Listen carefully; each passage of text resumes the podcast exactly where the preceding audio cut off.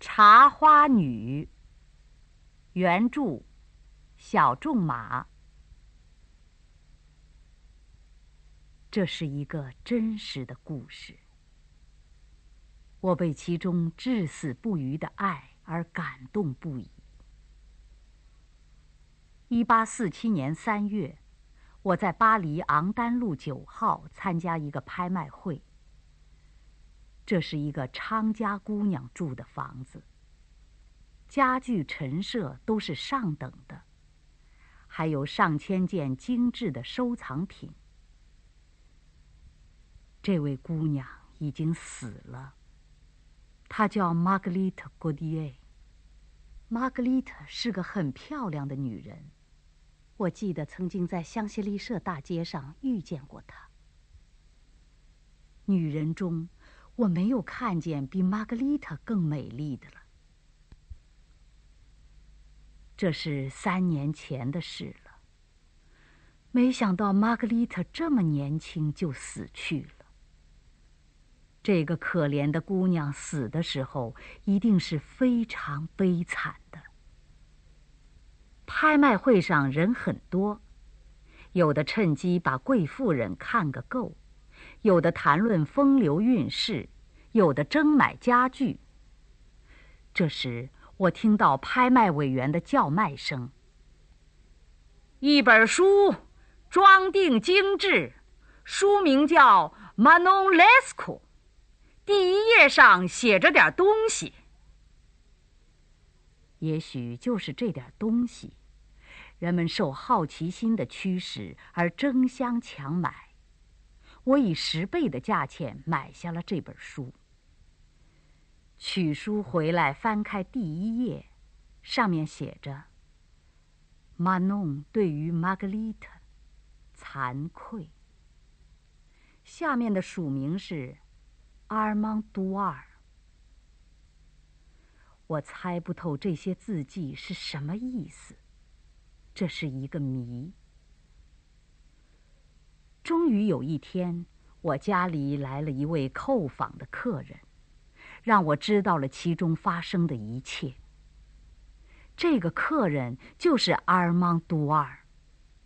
阿尔芒说，那本《Manon Lescaut》就是他送给玛格丽特的。阿尔芒想讨回这本书，我很乐意物归原主。阿尔芒接过书，翻开第一页，两颗大大的泪珠落到了书页上。我很想探问玛格丽特的事，但又担心有刺探他人隐私的嫌疑。阿尔芒仿佛猜到了我的心思。递给我一封像是反复读过多少遍的信。我亲爱的阿尔曼，我收到了你的信。如果世界上还有什么东西可以救活我，这封信里的话就可以救活我了。阿尔玛，我再也见不到你了。因为我已经离死很近，而你又远在千里之外，我就要死了。从我的病床上，我听到了客厅里传来的脚步声。这是我的债主们派来看东西的人。我还没有断气的时候，已经是什么东西都不归我所有了。我就要脱离的人生，是怎样悲惨的人生啊！愿慈祥的上帝允许我在死之前还能够见你一面。照情形看来，我们十有八九是要永别了，我的朋友，玛格丽特·古迪埃。看完后，我把信交给阿尔芒。我看出阿尔芒的确太悲伤了，就尽力安慰他。阿尔芒满眼含泪的走了。等我再见到阿尔曼的时候，他得了重病，躺在床上。阿尔曼是因为强烈的刺激、过分的悲伤而病倒的。呓语中，阿尔曼不断的呼唤着玛格丽特的名字。半个月以后，阿尔曼才慢慢的恢复过来。一天晚上，阿尔曼和我坐在窗下，一往情深的向我叙述了一段动人心弦的往事。现在就请读者听听阿尔曼的诉说吧。差不多也就是在这个季节，也就像今天这般的晚上，我认识了玛格丽特。我第一次看见她，是在交易所广场虚死商店的门口。她一身白色衣服。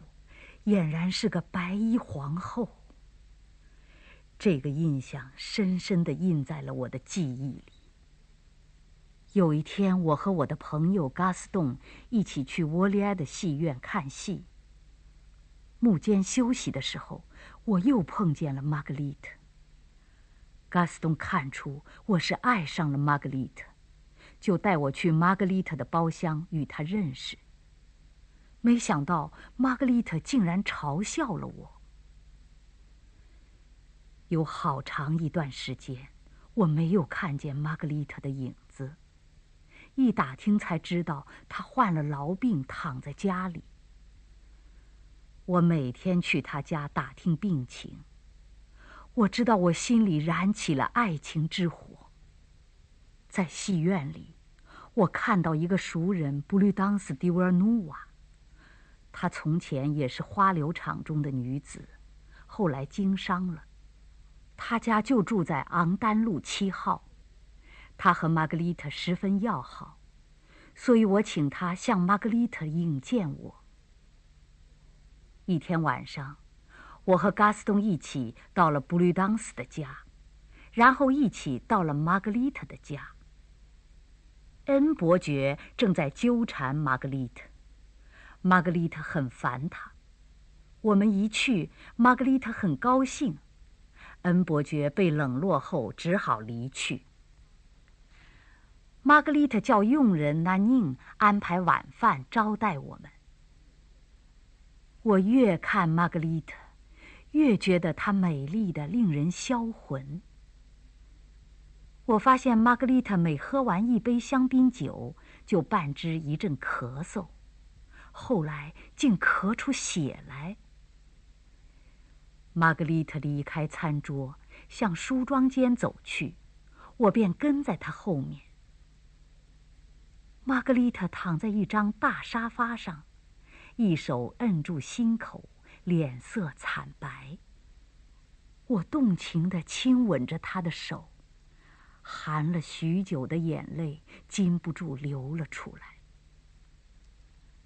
玛格丽特靠近我说：“怎么了？你简直像个孩子。你的心肠真好。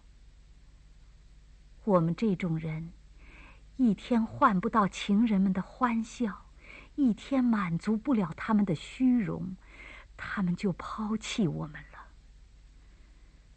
我曾经生病卧床两个月，便门庭冷落，过去的情人再也没有一个人来看过我。我说：“如果你不嫌弃，我愿意像兄弟一样的看护你，也不离开你，这样就可以让你安心养病，也许你就会早日康复了。”玛格丽特说：“这么说，你爱着我了。我希望你永远不要对我说出你的心愿，因为说明白了，只有两种结果产生：或者我不接受你的爱，你会恨我；或者我接受了，你就会有一个悲愁的情妇。”像我这样一个吐血的女子，每年花费十万法郎，对于你这样的年轻人来说是很讨厌的事。再说，你心肠那么好，会有人爱你的。在这样的世道里，你还是太年轻了。也太容易冲动了。我说：“不不，你知道我是怎样的爱着你，玛格丽特。自从我第一次在交易所广场虚斯商店门口见到你，已经有三年了。以后，我又在古米果戏院里见到你。你知道那天晚上我都干了些什么吗？”我先是在咖啡店门口等你，后来又追随着你的车子到了你的家门口。玛格丽特说：“啊，你可真多情！假如你答应一切都依我的意思做，一句话也不乱说，一点意见也不发表，一个问题也不提，也许我会爱你。”我说：“你愿意的一切，我都办得到。只是，只是我什么时候再能够见到你呢？”玛格丽特从一大束红色茶花里取出一朵，插在我衣襟的花纽上。她说：“总不能当天签订的条约，当天就执行吧？” 明天夜间这朵花换了颜色的时候，我们再见面，怎么样？你满意了吧？我欣喜若狂，亲吻了玛格丽特，这使我心醉神迷。然后我们又一同回到餐室。第二天，我好容易盼到了夕阳西下。晚上，我按约定的时间到了玛格丽特的家。他吩咐佣人锁好门，不让任何人进来，然后和我倾心交谈。清晨五点钟，玛格丽特就要我赶忙离开，因为老公爵每天早晨都上他这儿来。我向玛格丽特要了一把钥匙，紧紧地吻抱了她，才离去。回到家里，想着玛格丽特对我的爱，想着衣袋里有她房门的钥匙，我怎么也抑制不住内心的喜悦。到了中午，我昏昏欲睡的时候，玛格丽特派人给我送来一封信，约我晚上在福德威勒戏院见面。我提前到了戏院，静静地等着玛格丽特。终于，她来了。她是那么的美。普吕当斯和一个男人陪同着他。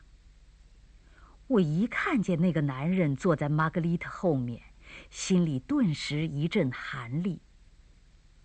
玛格丽特看出我眼里的醋劲儿，就指使那个男人去买糖食，然后跟我说：“那男人就是基伯爵。”并让我散戏以后在布吕当斯家等他。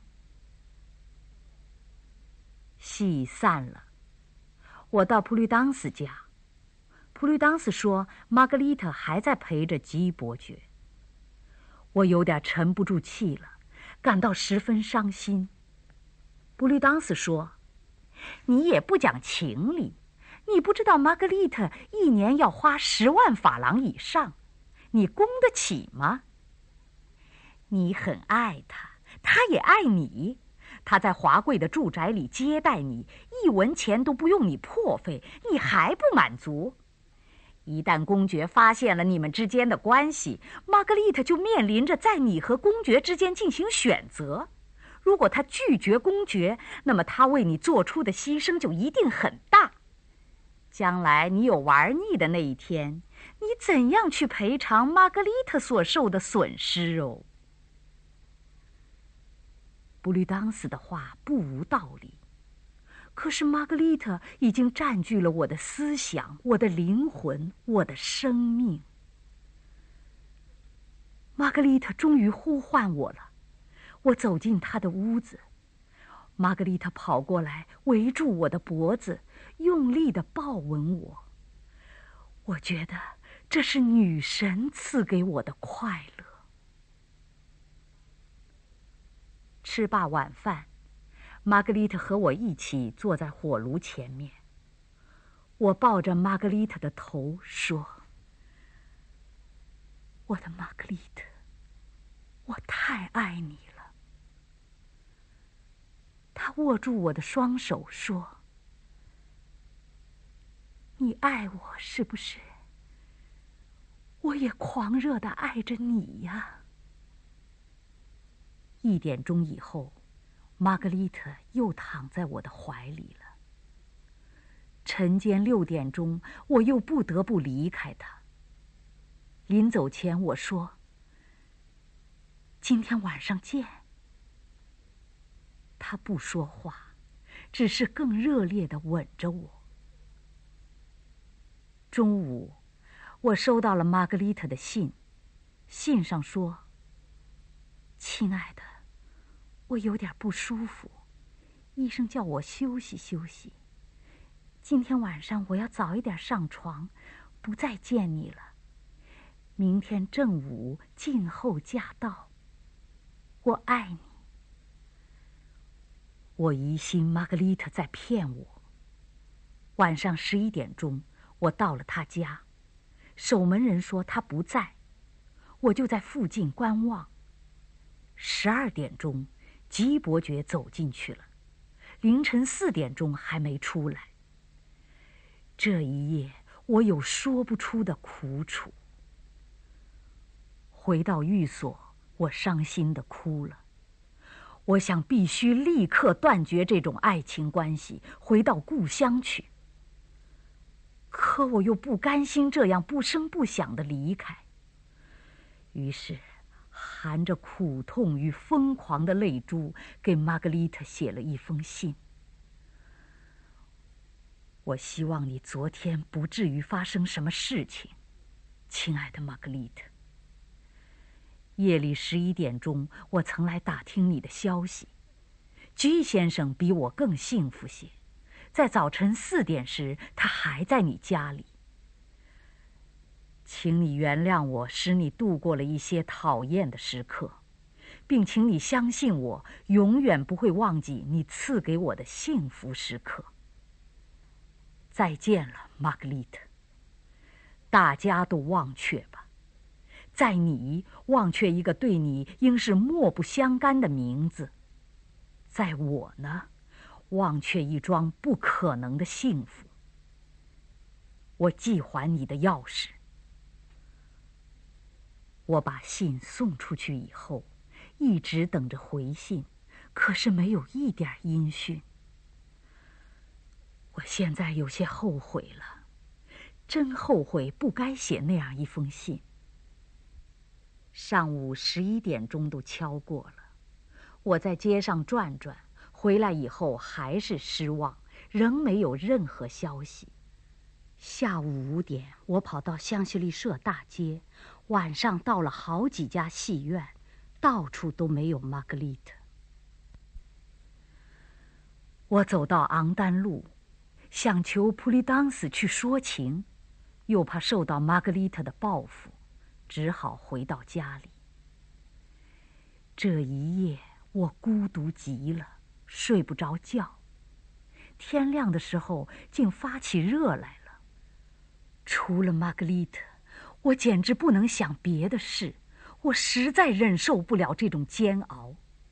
上午九点钟，我跑到普利当斯家里，普利当斯责备我伤了玛格丽特的心，然后说他会原谅你的。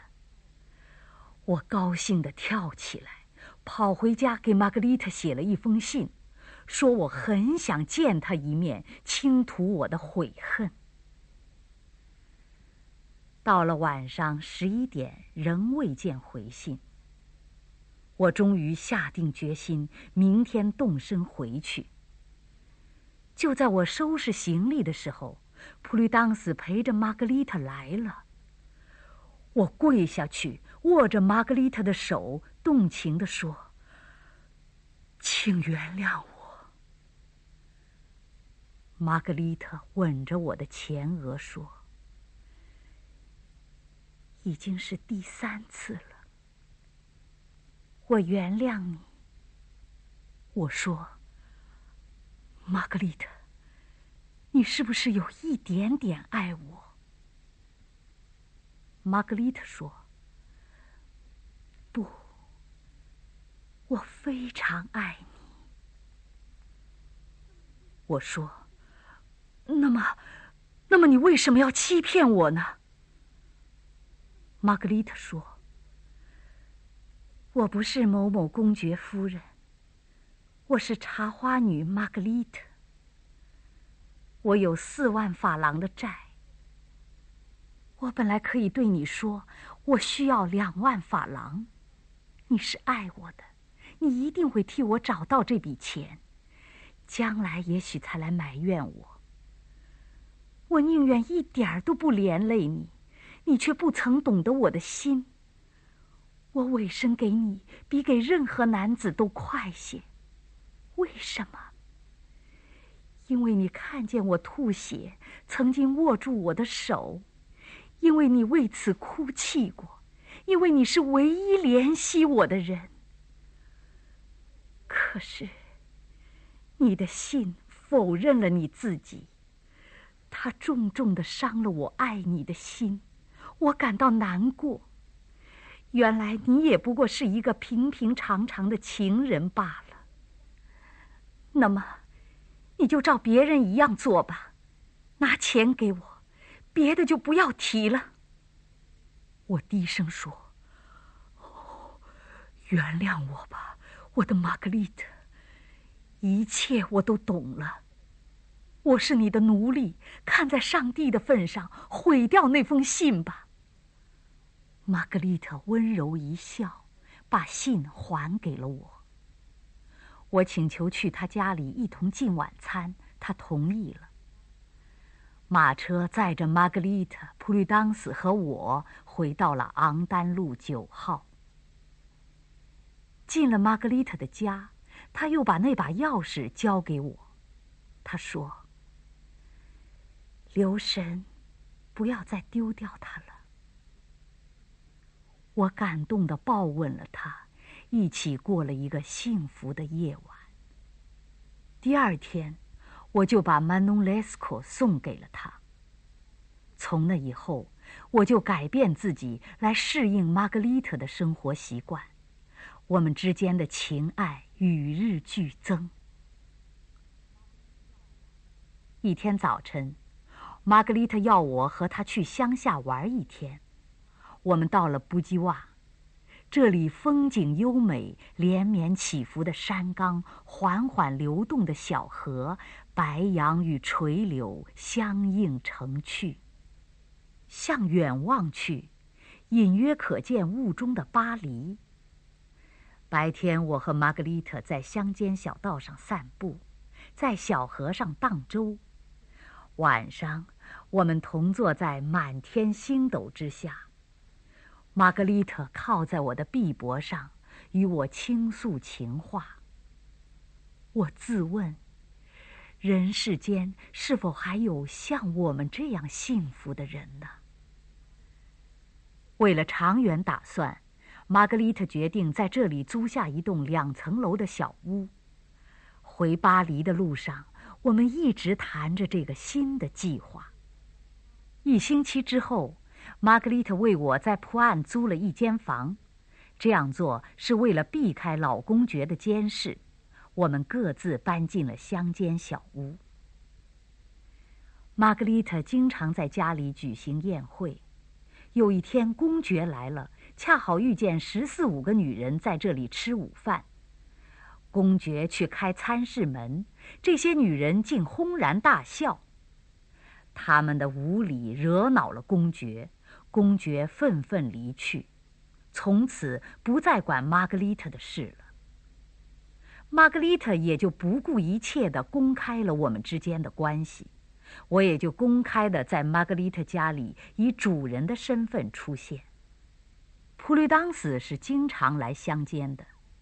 有一天，玛格丽特和普吕当斯关在一间小屋里说话，被我听到了。原来，玛格丽特托付普吕当斯去找公爵，公爵要求玛格丽特离开我，否则就不应该提出任何请求。玛格丽特说：“我绝不会离开阿尔曼，公爵就留着他的钱吧，我过得去。”我被深深的打动了。跑进屋里，跪在玛格丽特脚下。他两手抱着我的头，低声说：“哦，我的二妈，我们会快活的。我从此永远脱离令我脸红的生活了。你绝不会谴责我的过去，是不是？”这时候，热泪簌簌的从我的眼里涌出。我说不出话，只以紧紧的拥抱来表达我内心感情的狂澜。玛格丽特改变了旧时的生活习惯，一切都朴素了。我们两个月来没去巴黎一次，我整天都在情人的裙下度过。玛格丽特有时也流泪，我问她为什么悲伤。她说：“我怕将来你会后悔，而使我重新堕入风尘。”我说：“我对你发誓，我永远不离开你。”有一回，玛格丽特提议卖掉她所有的东西，然后和我一起去意大利生活，后来又放弃了这个打算。我发现普吕当斯借了玛格丽特的马车披肩，就再也没有送回来。这使我起了疑心，于是查看了玛格丽特的珠宝首饰盒，发现里面什么也没有了。我问玛格丽特，她不肯实说。我去巴黎问普吕当斯，他对我说：“马车卖了，披肩当了，金钻石卖了。”玛格丽特欠了三万法郎的债，自从他与你生活在一起，公爵就不再给他钱，债主们天天来逼债，你叫他怎么办？我决心筹借三万法郎为玛格丽特还债，赎回她的那些东西。我把母亲留下来的一笔钱也转送给玛格丽特，暗暗办理了手续。玛格丽特一点儿也不知道。我回到乡间，玛格丽特知道我去了普利当斯家，她无限深情地说：“在我们这样的爱情里，如果做女子的还有一点骨气，就应该牺牲自己的一切，而绝不向情人要钱，免使爱情沾染营业的意味。”我没有马车，没有外衣，没有钻石，你也一定照样爱我。我把多余的东西卖掉，还了债，然后在巴黎租一间够我们俩住的小房子，无牵无挂，自由自在的生活。二梦，你可不要再逼我回到从前所走的路上去啊！我的眼泪夺眶而出。我紧紧地投入了他的怀抱，我们都为即将到来的新生活感到无限的高兴。没想到祸从天降，一个星期后的一天，我的仆人通知我说，我的父亲已经到了巴黎，要我马上去见他。玛格丽特和我都感到很震惊。但是不能不去见自己的父亲呢。玛格丽特吻着我，低声说：“今早回来，我在窗口等你。”我匆匆赶到巴黎去见父亲。从父亲的眼神中，我明白严重的问题要发生了。父亲说：“玛格丽特是妓女，要我离开她。”我说：“不，父亲，玛格丽特是个好姑娘，她牺牲了她所有的一切和我同住。世界上不再有放逐妓女的圣玛格丽岛了，即使还有的话，我也会随着玛格丽特去的。没有她，我是无法得到幸福的。”听完我的话，父亲的脸色发白了。他说：“好吧，我知道我应该有什么可做的了。”然后他狠狠的带上门走了。回到布基瓦，玛格丽特正在窗口等候我。我向她说了见到父亲的经过。玛格丽特心情沉重的说。你的父亲不会就此罢休的，二毛。我不愿意让你和家庭闹翻。明天你依然回巴黎去吧。你要记住，无论发生什么事，你的玛格丽特永远是你的。第二天上午，我去父亲的旅馆，没有找到人。一直等到下午六点钟，仍然没有见父亲回来，只好返回布吉瓦。玛格丽特坐在火炉边，深深的凝思，以至于我靠近她了，她都没有发觉。直到我吻她的前额时，她才一阵发抖，仿佛这一吻把她惊醒了。玛格丽特坚持要我再去见父亲。更早的得到父亲的原谅。玛格丽特的心绪很不好，这两天突然发生的事情使她对前途极为担心。第二天，他催我动身时，有一种说不出来的固执和不安。我到了父亲那儿，他又不在，留下一封信说要我等到四点。若四点他不回来，明天再来同他一道晚餐。到了四点钟，父亲还没有回来。我又赶回布吉瓦。玛格丽特跑过来抱住我的脖子，显得十分激越狂放，与她昨日那悲戚沮丧的情绪判若两人。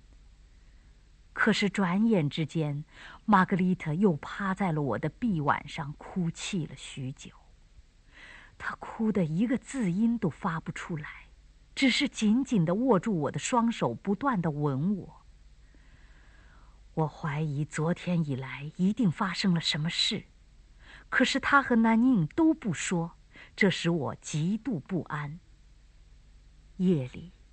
玛格丽特总絮絮不绝地反复说她爱我，同样要我发誓永远爱她。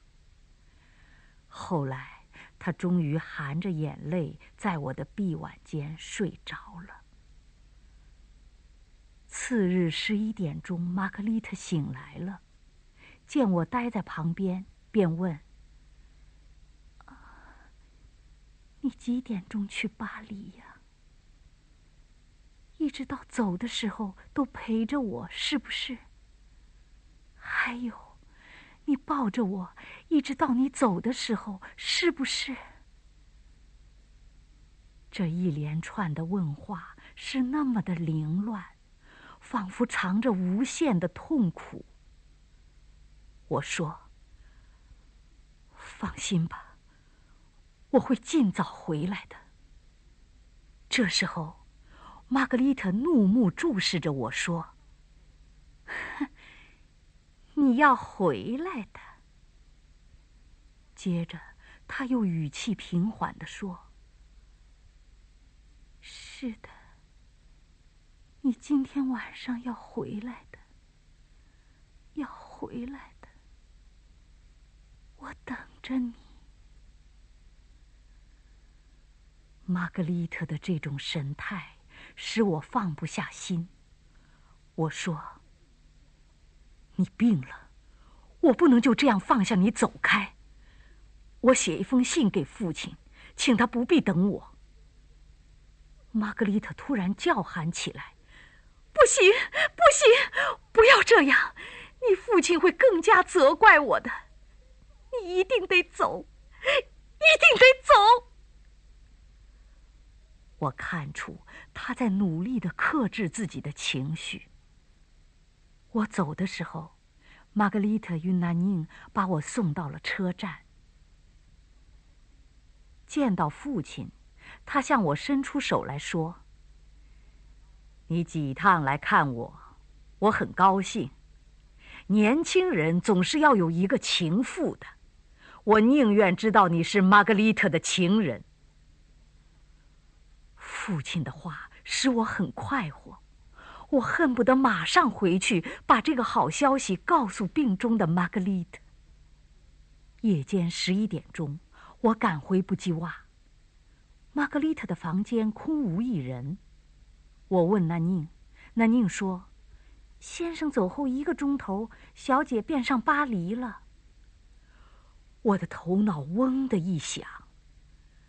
难道玛格丽特坚决要我去巴黎，是在设什么圈套？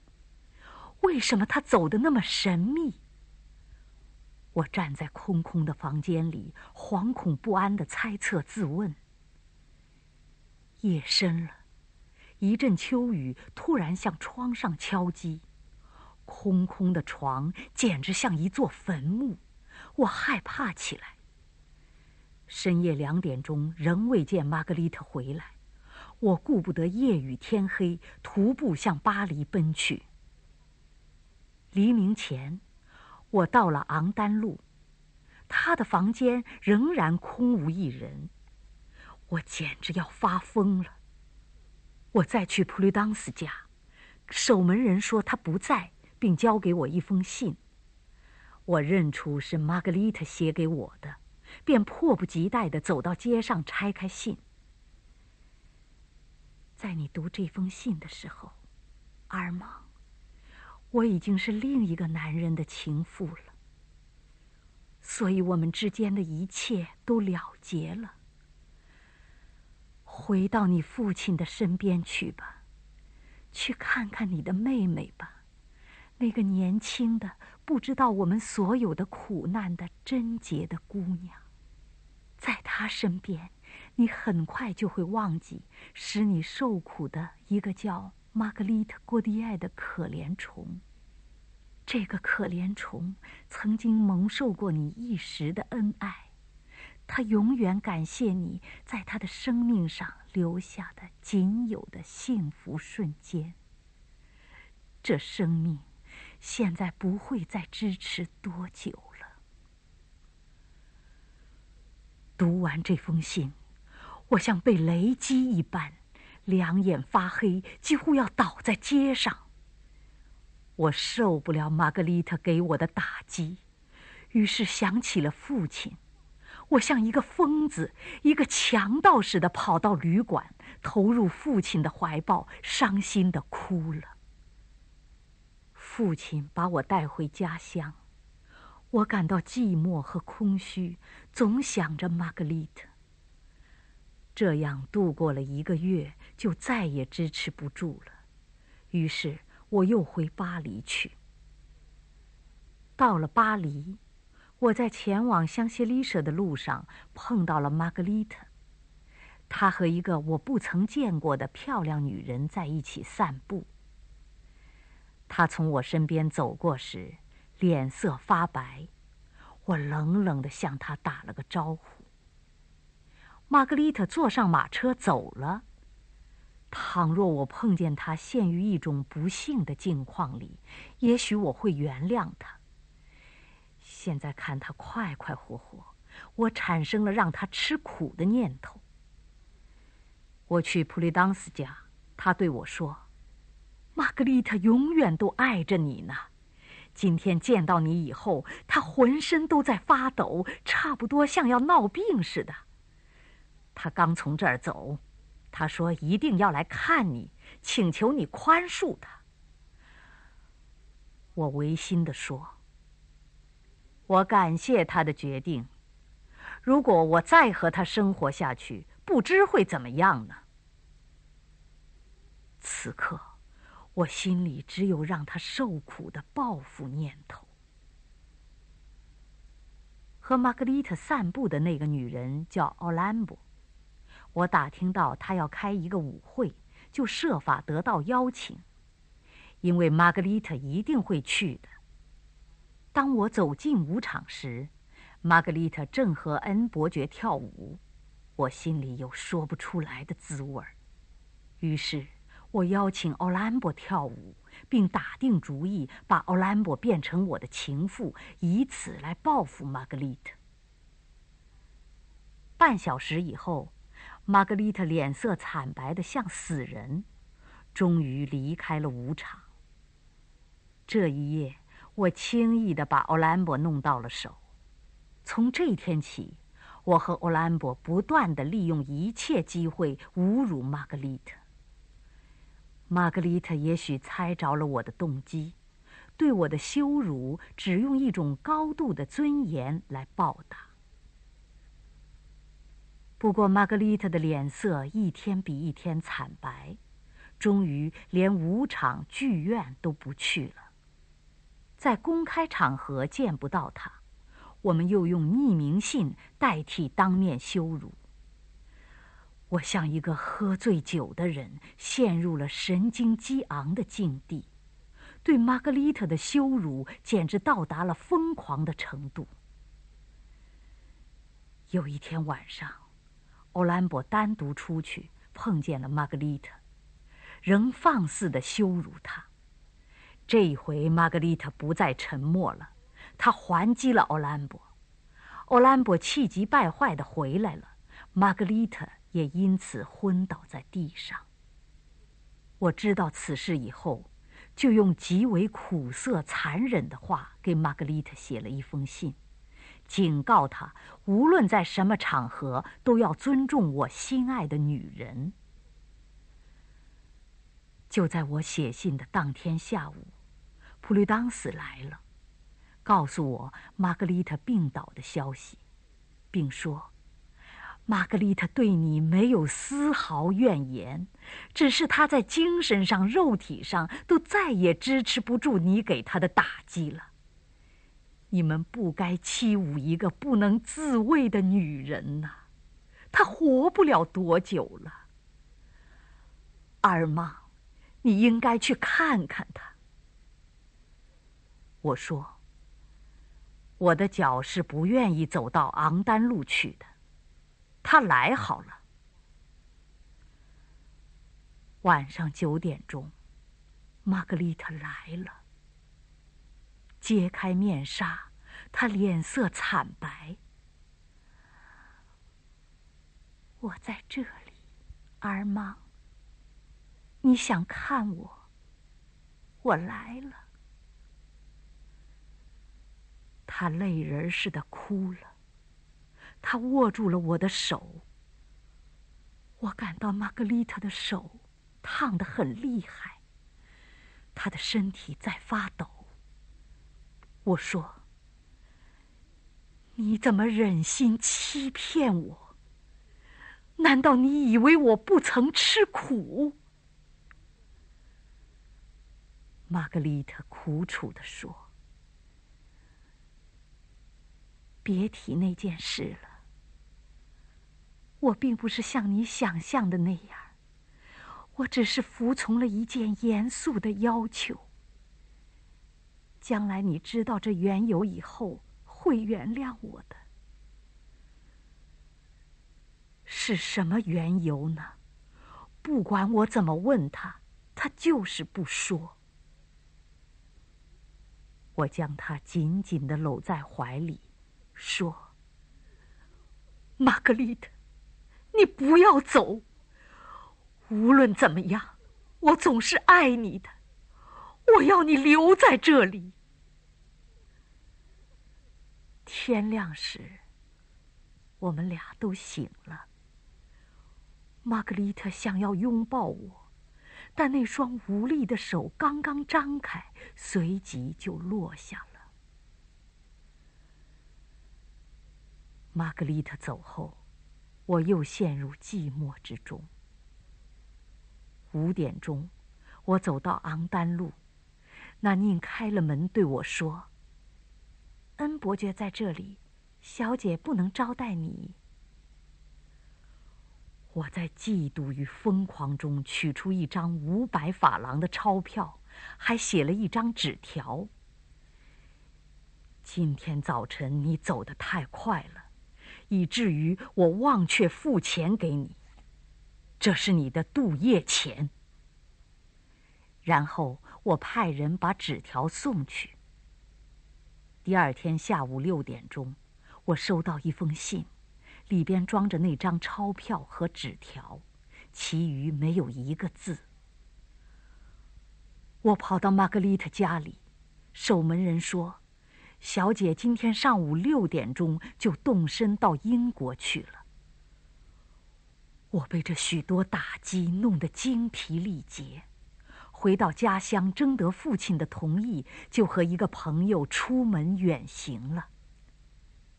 在阿历山大城，我得知玛格丽特病重的消息，于是我就给她写了一封信。她的回信你已经看过了。我赶回来已经迟了。他就这么离开了人世。朱莉转交给我玛格丽特的几页遗稿，你读一读。就知道一切了。阿尔曼含着眼泪讲完了这个故事以后，又陷入沉思。我翻开玛格丽特留下的遗稿，上面这样写着：“今天是十二月十五日，我已经病了四五天了。”身边一个人也没有，我想念你，儿妈。我可能因为这一场病而死去，所以止不住要向你解释我的行为的缘由。你可记得，你父亲来巴黎的消息是怎样的惊吓了在布基瓦的我们？你还记得我是何等恳切的劝你去巴黎？你走后一个钟头，你的父亲就到了。他开始的谈话充满骄傲、无礼，甚至于威胁。后来他劝我要为你的前途牺牲爱情。最后他说。我现在向你祈求，我有一个女儿，年轻美丽，快要结婚了。她要走进一个体面的家庭。如果女婿家知道了阿尔曼和你在巴黎的这种生活，就会取消婚约的。你有这种权利、这种勇气破坏他的前途吗，玛格丽特？请你给我的女儿幸福吧。这时候，我暗暗的哭了。为了你的前途和你妹妹的幸福，我接受了你父亲的请求。为了让你恨我，离开我，我含着悲痛。委身给另外一个男人，这就是全部真情。二妈，请你评判吧。可是二妈，在我以精疲力竭之身给你那最后一次情爱时，你是用什么态度酬报我的？你是用怎样的欺凌、侮辱驱逐一个垂死的女子离开巴黎的？我是重重的病倒，债主们都闭上了门。二妈，你一定得来看我，这会使我快慰。二月五日。哦，来吧，二妈。我苦的要命，我要死了。天哪！昨天我是无限悲伤。我不管病痛怎样折磨着我，我终于穿好衣裳，到戏院的包厢去。那是我们第一次会面的地方。回到家的时候，我已经死去一半了，整夜都在咳嗽、吐血。玛格丽特的字迹不可辨认了，他已经用尽了力气。以后是朱莉续写的。二月二十日午后五时，阿尔曼先生。夜间两点钟的时候，玛格丽特面临着她最后的苦难了。有两三次，她从床上笔直的抖立起来，仿佛想抓住往天堂升去的生命似的。又有两三次，他叫着你的名字，再以后就默不作声了。眼泪从他的眼睛里静悄悄地流出。他是死了。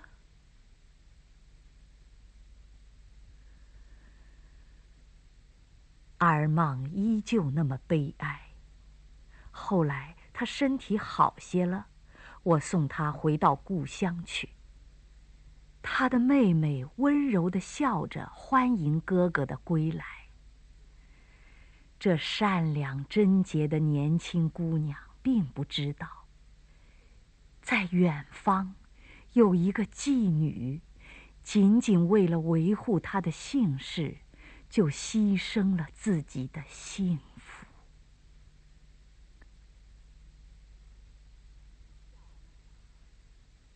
小仲马，一八二四至一八九五，是法国著名小说家，剧坛上的写实派大师。他是著名作家大仲马的私生子，童年少年时代受尽人世欺凌，一生创作除《茶花女》之外，还有二十多个剧本。小仲马写作的风格细腻清丽，饱含深情，笔下所写的爱情悲剧感人至深，有很强的艺术感染力。